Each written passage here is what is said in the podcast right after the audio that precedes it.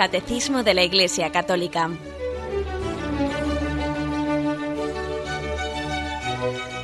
Un programa dirigido por Monseñor José Ignacio Munilla, Obispo de San Sebastián.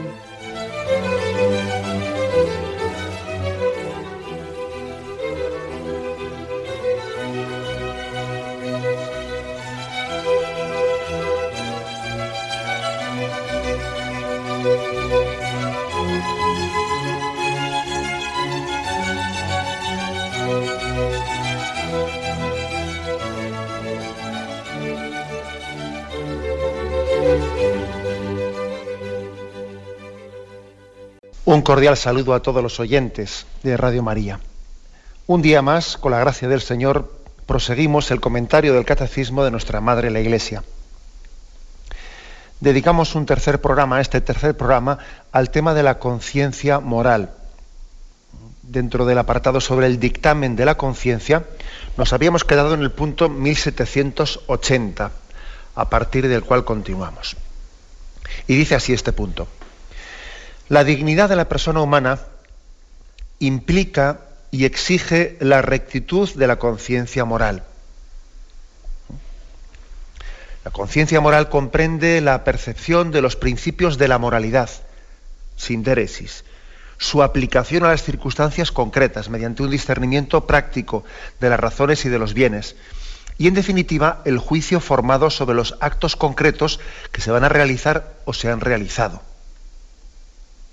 La verdad sobre el bien moral, declarada en la ley de la razón, es reconocida práctica y concretamente por el dictamen prudente de la conciencia. Se llama prudente al hombre que elige conforme a este dictamen o juicio. La primera afirmación que hace este punto 1780, el hecho de que la dignidad de la persona humana pues esté supeditada, ¿no? implica y exige, ¿no? Hombre, es cierto que el hombre tiene una dignidad por el hecho de, ser, de ser hombre, por el hecho de ser imagen y semejanza de Dios, ¿no? Pero es verdad que esa dignidad el hombre la tiene que cultivar. Y la manera de cultivar esa imagen y semejanza de Dios es vivir conforme a la recta conciencia. No vale invocar como, eh, como fundamento de la dignidad pues, eh, otro, otro, tipo de, títulos o de honores humanos. Acordaros ese pasaje del Evangelio ¿no? en, el que, en el que ante el Señor porfiaban los, los fariseos y le decían, nosotros somos hijos de Abraham. Y decía, Dios podría hacer hijos de Abraham de estas piedras. Él les rechaza, eh, el Señor desprecia esa, esa autoconciencia de dignidad, ¿no? proveniente de, de, la carne, proveniente de la pertenencia a una determinada casta, a una determinada raza, a una determinada tribu. Tal cosa el Señor la rechazó. Dios podría hacer hijos de Abraham de estas piedras. No te gloríes de eso.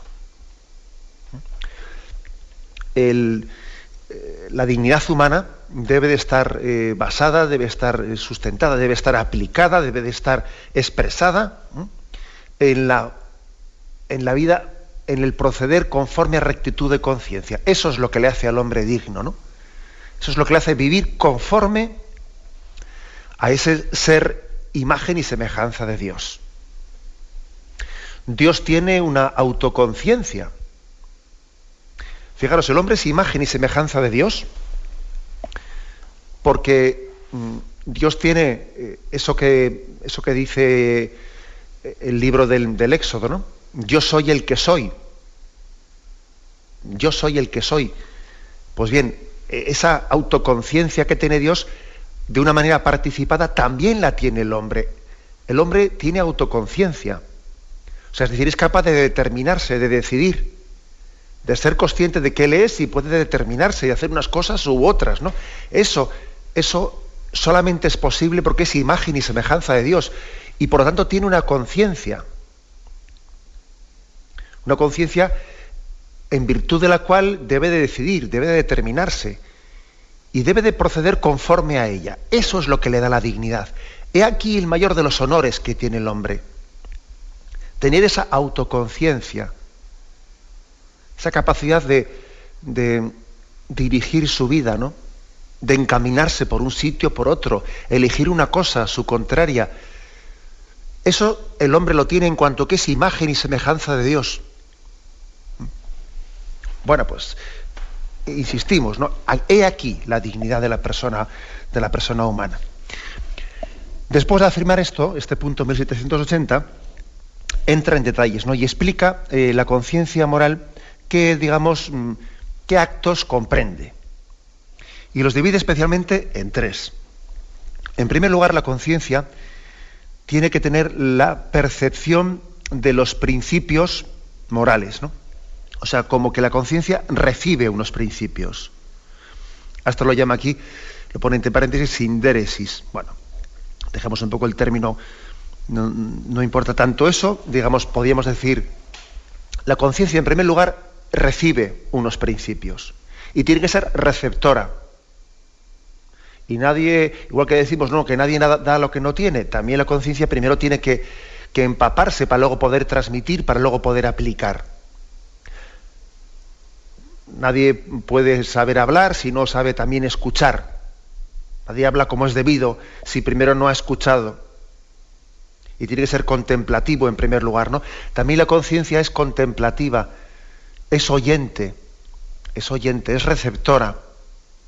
Y ese es el primer quehacer de la, de la conciencia. Mal asunto, ¿eh? cuando alguien en su forma de proceder en conciencia eh, no tiene, no, no, trabaja suficientemente, no subraya suficientemente este aspecto. El de recibir unos principios, ¿no? El de meditarlos, el de dejarse empapar ¿no? por esos principios en base a los cuales debe de, debe de actuar. Segundo lugar, dice, ¿no? La aplicación a las circunstancias concretas de esos principios que ha recibido, ¿no? Ha recibido unos principios, bueno, pues luego la conciencia tiene que ponerse manos a la obra a aplicar a circunstancias concretas mediante un discernimiento de razones, razones concretas, de los, esos bienes concretos ante los cuales tengo que aplicar ese principio. Y esto es muy importante, claro. ¿eh? es muy importante porque em, el juicio prudencial debe de discernir en el caso concreto, en el caso concreto, eh, cómo se aplica ese principio universal para todo el mundo. Se suele decir, bueno, se suele un poco hablando de, por subrayar este aspecto de la importancia tan grande que tiene también las, aplicaciones a las circunstancias concretas, que no, se puede, que no se puede decir cualquier cosa a cualquier persona en cualquier momento y de cualquier manera. Esta es una, frase de, de quien fue eh, cardenal Lustiger, quien fue cardenal de, de, París, también recientemente fallecido. Eh, decía él en, una, en un encuentro con los jóvenes, no se puede decir cualquier cosa a cualquier persona, en cualquier momento y de cualquier manera. ¿Qué quería él subrayar con, con estas expresiones? Bueno, quería subrayar que, hay que también tener conciencia de, delante de, mm, de qué, en qué circunstancia concreta estoy. No es lo mismo decirle hablar una cosa concreta con un tipo de persona con otro tipo de persona, porque hay personas a las cuales se les puede hacer más daño o menos daño. También, por ejemplo, pues eso se suele aplicar a cómo se, se le comunica o no se le comunica, de qué manera le transmitimos pues, a un enfermo pues, la verdad sobre su enfermedad. Bueno, pues vamos, siempre hay que intentar caminar hacia la verdad, por supuesto, pero también no se le dice según qué tipo de persona, según su sensibilidad, pues no se habla de la misma manera a un tipo de persona que a otra, ¿no? A una persona que es más quebradiza, a otra persona que, bueno, pues en cualquier, dice, no se le puede decir cualquier cosa a cualquier persona en cualquier momento. Bueno, pues también hay que buscar el momento adecuado, ¿no? Hay momentos y momentos, hay momentos en la vida en los que pues uno dice, no ha llegado la hora todavía, hay que esperar un poco más a que esto se madure, ¿no? Y tampoco se puede hacer de cualquier manera. Hay modos, ¿no? Hay delicadezas en la forma de proceder. A veces cuando la verdad es, mm, es expresada indelicadamente, sin delicadeza ninguna, pues podemos, podemos hacer un, un auténtico fiasco, porque podemos convertir la verdad en odiosa por, no haber tenido delicadeza, ¿no? Luego, pues, apliquemos esta frase, ¿no? Que hemos dicho, no se puede decir cualquier cosa a cualquier persona en cualquier momento y de cualquier manera. Pues no, apliquemos esto a todos los juicios de conciencia que tenemos que hacer en la vida, ¿no? Y existe un juicio prudencial. ¿eh? Es un poco peligroso cuando uno observa a unas personas que mm, más o menos, ¿eh? más o menos se expresan de la siguiente manera, ¿no? Bueno, aquí lo importante es la verdad, ¿no? Vamos a ser claros y vamos a poner las cosas claras encima de la mesa. Y cuando uno escucha cosas dice, Dios mío, vamos a ver qué es lo que viene ahora, a ver si viene el, huracán o, viene un terremoto. ¿no? Em, hay que tener cuidado de que la verdad, de que los principios ¿no? que vamos a afirmar no sean dichos mm, por despecho o por desahogo, ¿eh? sin un juicio prudencial, sin un juicio prudencial de las circunstancias que nos rodean. Bueno, pues eso, eso mm, es lo que se subraya aquí especialmente. ¿no? Decía que la conciencia moral tiene como tres, eh, tres momentos. El de la recepción de los principios. Y para eso decimos que es importante ser oyente, ¿no? Estar abierto. Fijaros que dice la Sagrada Escritura, escucha a Israel, escucha, y insiste mucho ¿no? en ese escucha. No solo tienes que oír, no, escucha, que tienes que estar receptivo que estás oyendo pero no escuchas. ¿eh? La conciencia tiene que tener una escucha profunda. ¿no? En segundo lugar, lo que hemos dicho, la, aplicación de esos principios a circunstancias y según, según un juicio de razón práctica. Y en tercer lugar, que más que en tercer lugar es en definitiva, dice aquí, es decir, en resumen, ¿no? El juicio, tenemos que formar el juicio sobre los actos concretos. El juicio no no basta únicamente que la conciencia enjuicie los principios. No. Aparte de los principios de qué es bueno y qué es malo, también la conciencia debe juzgar. Y en este caso concreto me toca aplicar esto, esto en esta circunstancia de esta manera y de este modo. Bueno, pues finalmente dice aquí ¿no? este punto del, del catecismo. A esto es a lo que se le llama un dictamen prudente de la conciencia y se llama hombre prudente al que elige de esta forma.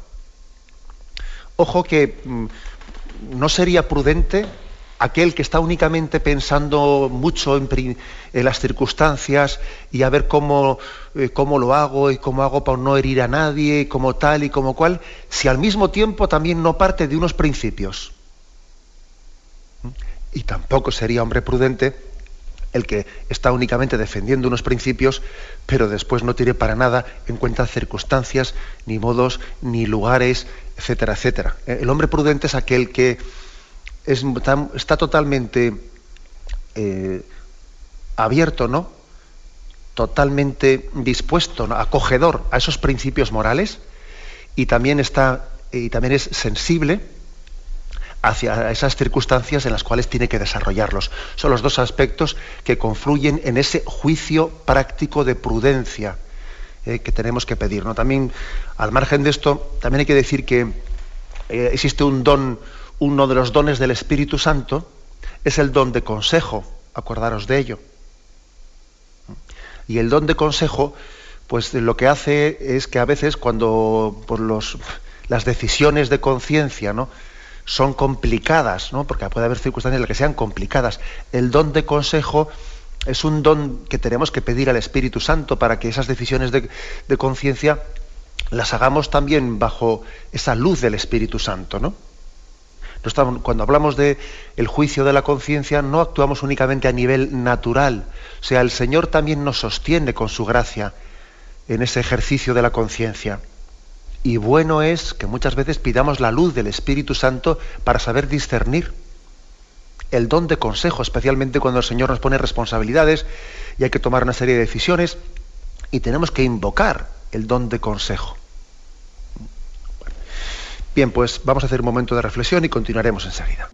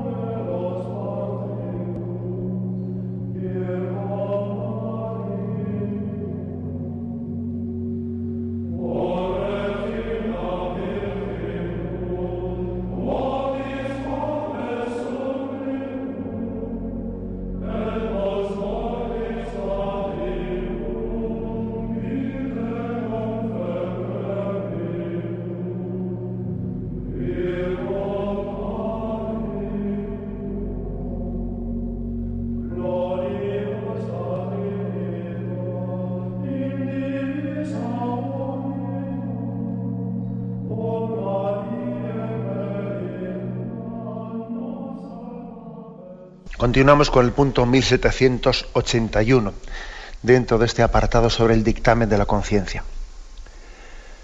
Dice así, la conciencia hace posible asumir la responsabilidad de los actos realizados. Si el hombre comete el mal, el justo juicio de la conciencia puede ser en él testigo de la verdad universal del bien, al mismo tiempo que de la malicia de su elección concreta.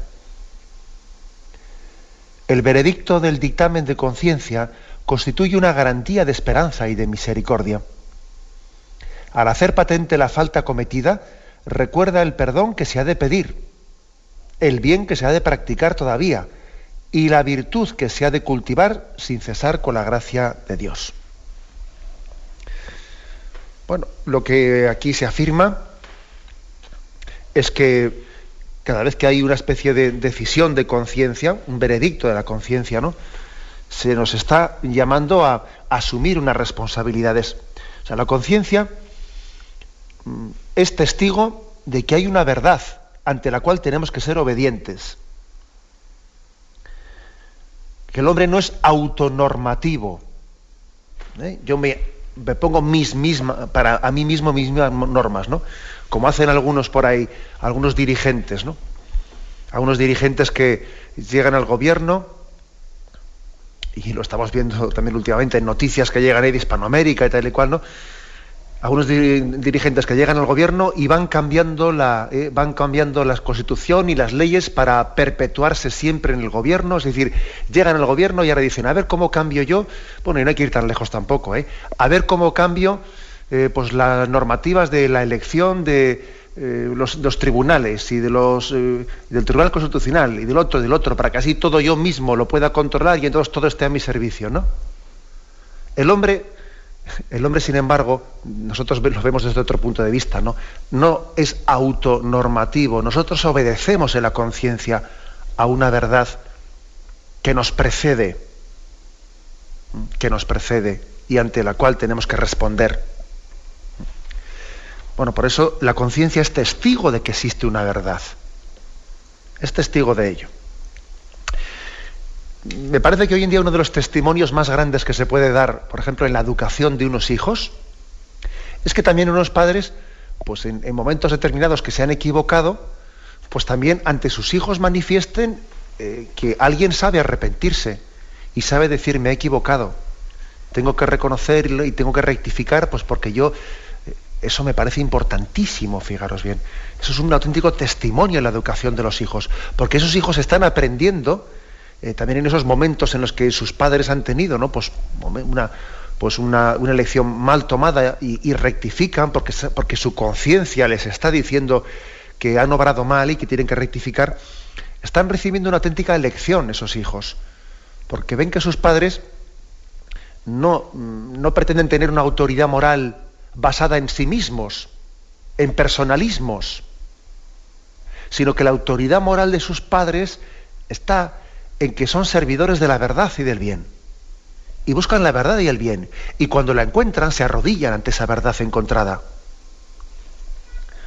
Eso es un testimonio, ¿no? Para unos hijos. Un testimonio de que la dignidad mm, no está basada, ¿no? En la, en la impecabilidad, ¿no? En que alguien eh, pues esté dando una imagen soberbia de sí mismo autosuficiente en absoluto. La dignidad, la dignidad se manifiesta cuando el hombre sabe arrodillarse y sabe reconocer ante la verdad que encuentra, ¿no? Y sabe reconocer también sus errores. Es un gran testimonio, ¿no? Nosotros a veces cometemos errores tremendos, como si fuese, pues que eso que dice el refrán, ¿no? A lo hecho pecho. Eh, hay que salvar la cara, ¿no? Pues, pues no, señor. Eh, eh, somos conscientes de que hemos metido la pata, de que hemos obrado mal, pero claro, como ya lo hemos hecho, entonces ahora tenemos una especie de dificultad o bloqueo, bloqueo para rectificar. Estaríamos deseando poderlo volver a hacer bien. Estaríamos deseando no haber metido la pata, ¿no? Y que uno dijese, bueno, pues, pero claro, como ya todo el mundo sabe que he hecho esto, ahora ya pues no voy a rectificarlo porque ya me humillaría ante los demás, ¿no? Decía San Agustín, temo a aquellos, temo a aquellos que mantienen sus ideas y sus decisiones por propias en vez de por verdaderas.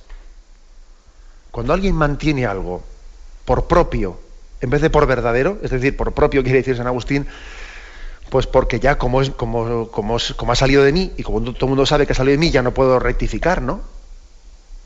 Temo a, esos hombres que mantienen sus ideas y mantienen sus, eh, sus decisiones por propias y no por verdaderas. ¿no? ¿Cuánto tenemos que pedir a Dios no caer nunca en esto? Estar perfectamente dispuestos a rectificar algo si vemos que, ha sido, que, hemos elegido mal en conciencia, que nos hemos equivocado, vamos, que hemos errado. Tener la perfecta disposición al, a la muestra de, nuestro error y a la rectificación. Que nunca la imagen y el orgullo eh, nos impida rectificar lo que en conciencia hemos visto que hemos obrado mal. Este sería, yo creo que uno de los, eh, pues vamos, una de las metas que, más directamente ¿no? nos pondría en camino de santificación. Tener la perfecta humildad, ¿no?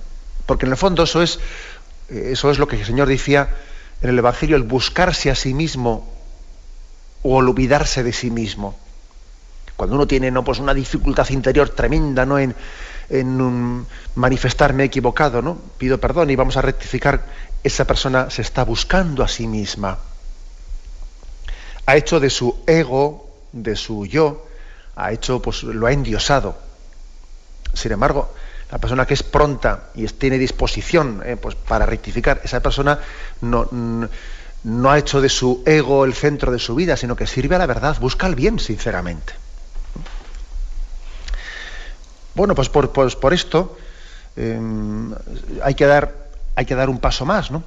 Y el paso más dice, aquí tal, lo voy a volver a leer, de esta manera, con este, esta disposición al arrepentimiento, ¿no? a asumir la responsabilidad, hacemos patente la falta cometida, se nos recuerda el perdón que se ha de pedir, el bien que se ha de practicar y la virtud que se ha de cultivar.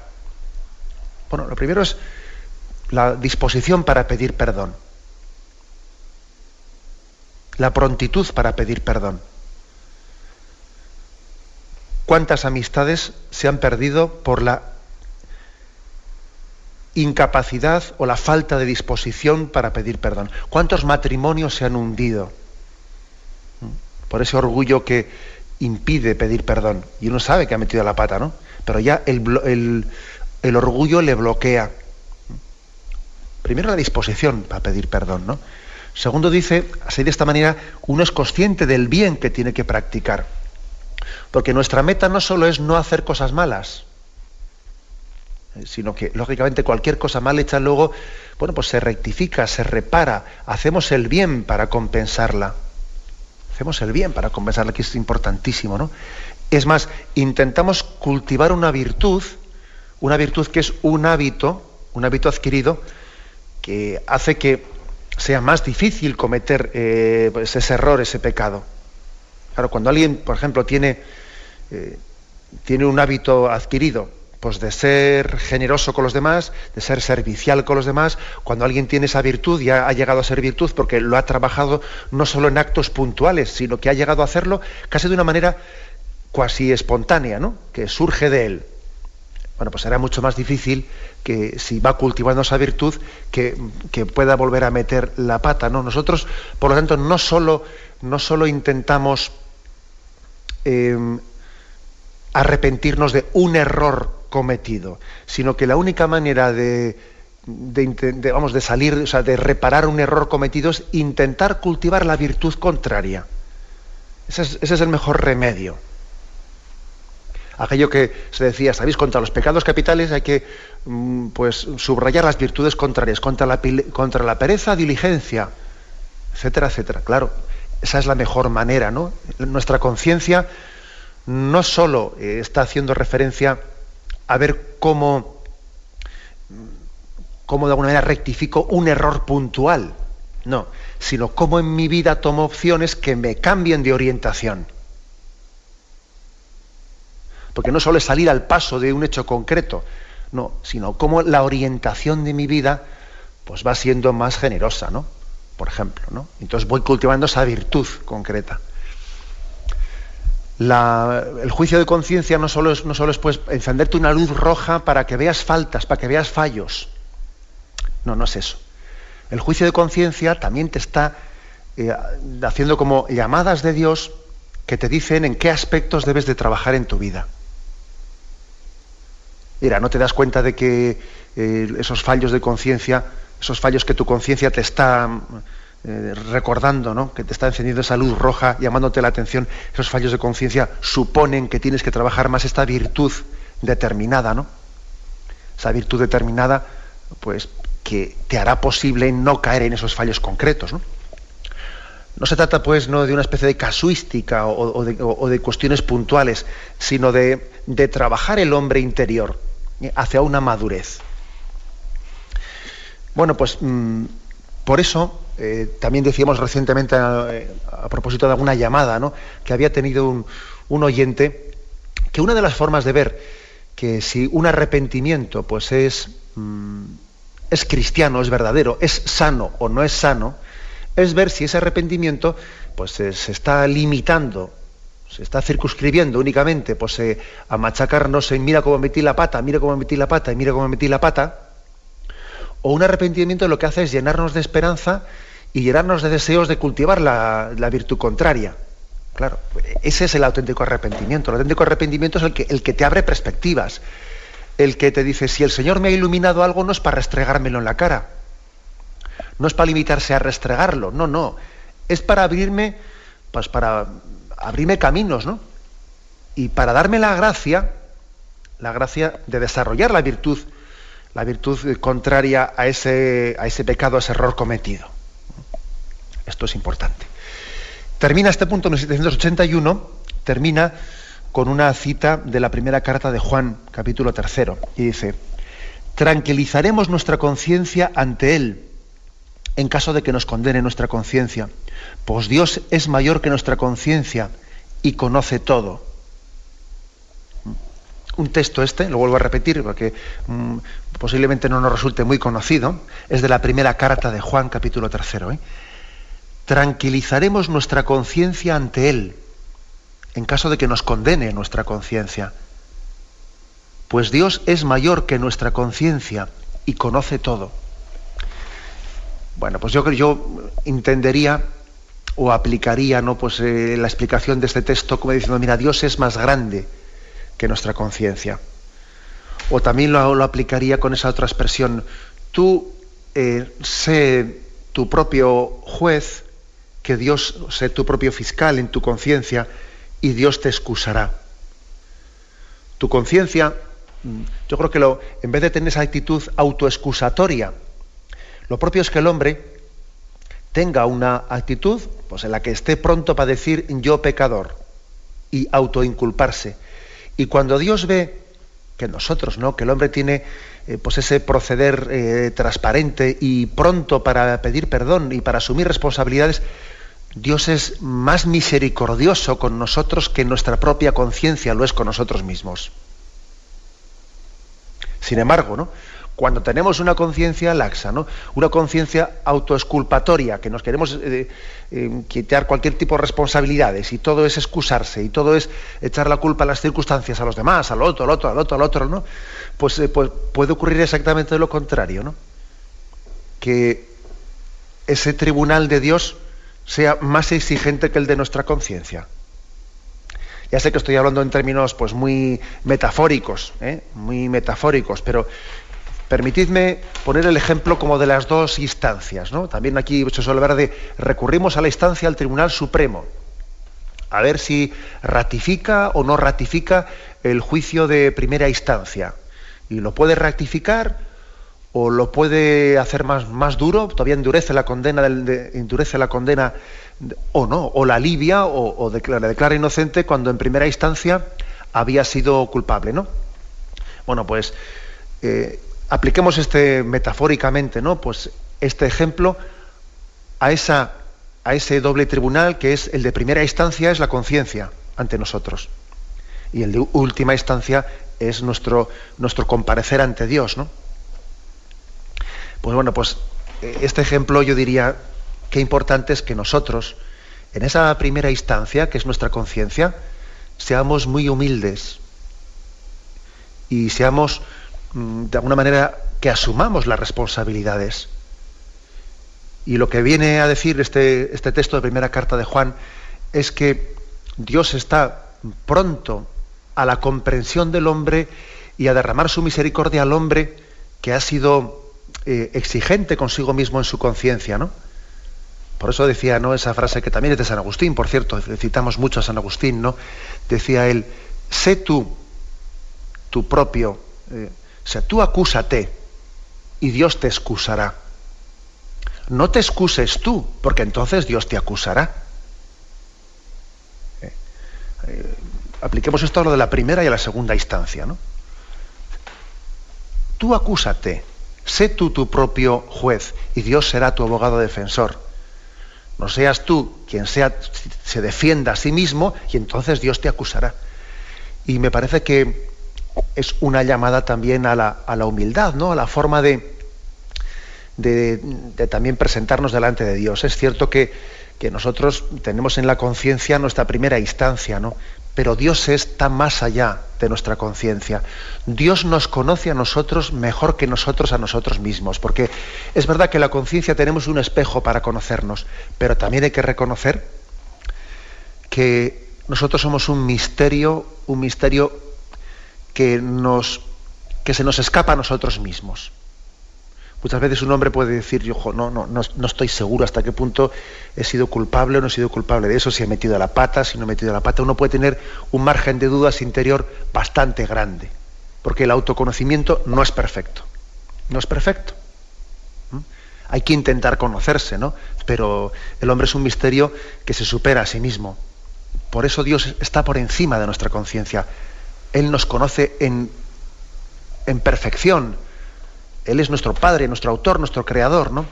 Y por eso dice este texto de, primera eh, carta de Juan, la confianza que tenemos en Dios está incluso por encima, por encima también, ¿no? De, de esa percepción que tenemos de nosotros por nuestra conciencia. Señor, yo en mi conciencia la verdad es que no estoy muy a gusto conmigo mismo en absoluto, pero confío en tu misericordia por encima de lo que yo me conozco a mí mismo. Esto es lo que viene a decir ¿no? en ese texto, que vuelvo a leerlo. Tranquilizaremos nuestra conciencia ante Él en caso de que nos condene nuestra conciencia, pues Dios es mayor que nuestra conciencia y lo conoce todo. Tenemos un momento de reflexión y continuamos enseguida.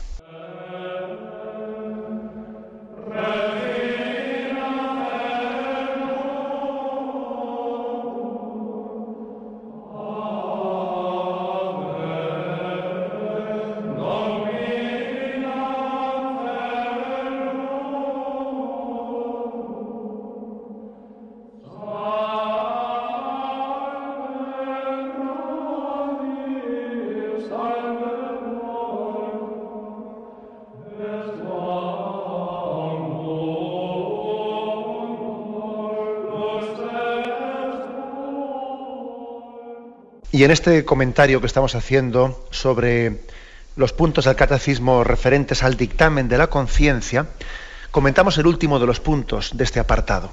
Es el punto 1782. Y dice así, el hombre tiene el derecho de actuar en conciencia y en libertad, a fin de tomar personalmente las decisiones morales.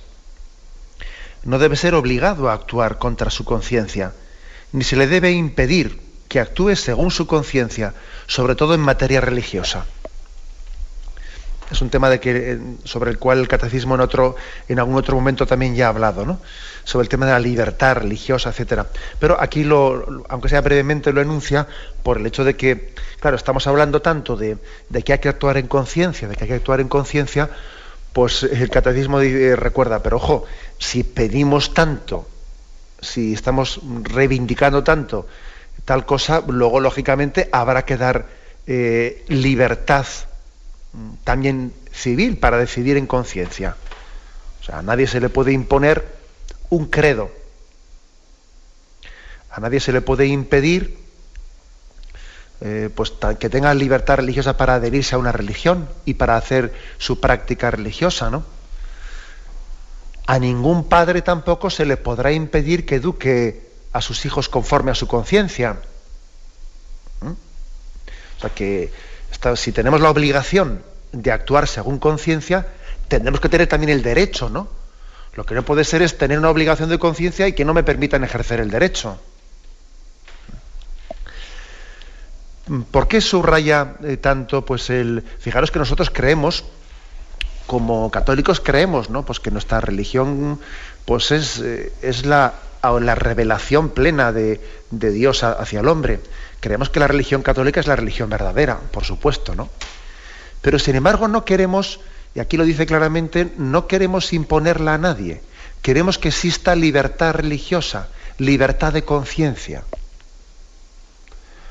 Pues porque la forma en la que el Señor ha querido venir a nosotros no ha sido la de vencernos, sino, sino la de querer convencernos.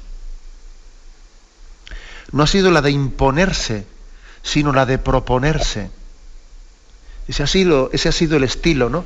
El estilo de Jesús de llevar adelante pues, su, forma de presentación. ¿eh? Y de cuando, cuando Satanás le tienta a Jesús y le dice, súbete al alero del templo.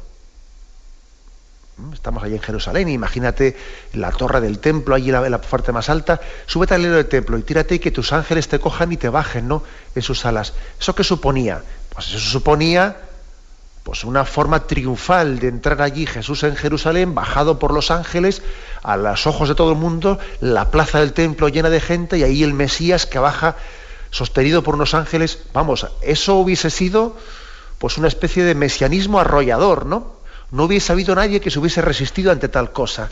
Eso hubiese sido, mm, vamos, no solo convencer, sino vencer a todo el mundo. Hubiese sido no solo proponerse, sino imponerse, porque a, ver quién... Y el Señor no quiso hacer así las cosas, oye.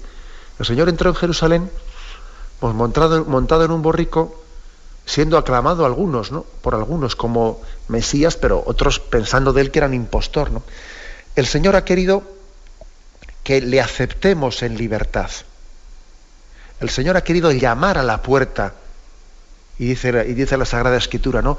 Mira que estoy llamando a la puerta si escuchas mi voz y me abres, entraré y cenaremos juntos. Y el Señor te pide permiso. Toca la puerta, no derriba la puerta. No la derriba. O sea, quiere que nuestro seguimiento hacia Él sea un seguimiento en conciencia, en, y por lo tanto debe, debe de ser respetada la elección de la conciencia. Incluso aun cuando se equivoque, fijaros bien. Aun cuando se equivoque. A mí me llama mucho la atención en la parábola del hijo pródigo, cuando el hijo pródigo le dice a su padre, padre, dame, dame la parte de la herencia. El padre le podía haber dicho, oye tú mocoso, ¿tú qué derecho tienes tú en alguna parte de la herencia? ¿Acaso lo, has trabajado tú o qué? Si has estado toda, tu vida aquí viviendo a costa mía. Y además, ¿qué herencia? ¿Todavía me he muerto qué? Todavía estoy vivo, ¿no? Anda, si quieres largarte a la calle, vete tú solo, con lo que tienes puesto y da gracias que no te lo quito y sales desnudo. Pues no le dijo eso. Le dio la parte de la herencia. O sea, es decir, eh, el Señor tiene una forma de hacer las cosas en las que Él no quiere proponerse. Eh, el padre quiere que el hijo sea hijo, sea un buen hijo, pero que Él se convenza de que tiene que ser un buen hijo. No quiere imponerle tal cosa, porque es que no se puede amar por imposición. El amar es un acto libre. Y yo a alguien no quiere decirle, te ordeno que ames. Hombre, eso no se le puede decir, es una contradicción. Y Dios se propone y, no, y no se impone. Y acordaros ese otro pasaje del Evangelio, ¿no? en el que había un árbol que no daba fruto y, le dicen, Señor, cortamos este árbol porque está aquí eh, ocupando espacio en balde, ¿no? Y estorbando con sus raíces. Y dice, déjalo, déjalo un año más, a ver si el año que viene da fruto. Es decir, también el Señor, uno de los motivos por los que Él se propone y no se impone, pues es el que Él también quiere dar un margen, ¿no? A que esa persona vaya madurando, a que vaya teniendo la capacidad de... ¿Cuántas personas hemos visto en esta vida que han dado un vuelco a su existencia? ¿Cuántas personas encontramos que han tenido un recorrido hasta que se han encontrado con el Señor? Han tenido recorridos a veces tortuosos, ¿eh? tortuosos de haber comenzado y finalmente se han encontrado con Él, ¿no? Y, voy y, yo qué voy a hacer? ¿Voy a cortar yo el árbol porque este año no ha, dado, frutos? Y, y, si en el designio de Dios, pues esta persona eh, va a tener finalmente un recorrido que más tarde se va a encontrar con él. ¿Quién soy yo para cortar ese árbol? ¿no? Este es el motivo por, ¿no? por el que aquí se, insiste tanto en, el principio de respeto a la elección de conciencia, respeto a esa elección. ¿no? no es que respetemos el, el error, no es que respetemos el pecado, pero sí respetamos a las personas que se equivocan. Eh, el mal, el error, el pecado elegido no es que sea digno de respeto. Lo que es, digno de respeto es la persona que está eligiendo y por lo tanto también confiamos en que tenga eh, pues un proceso de maduración hasta que llegue a la comprensión y a la adhesión hacia la verdad. ¿Mm? Pues bien, eh, dejamos aquí esta explicación. Son tres puntos los que hemos explicado, el 1780 al 1782. Bien, me despido con la bendición de Dios Todopoderoso, Padre, Hijo y Espíritu Santo, descienda sobre vosotros. Alabado sea Jesucristo.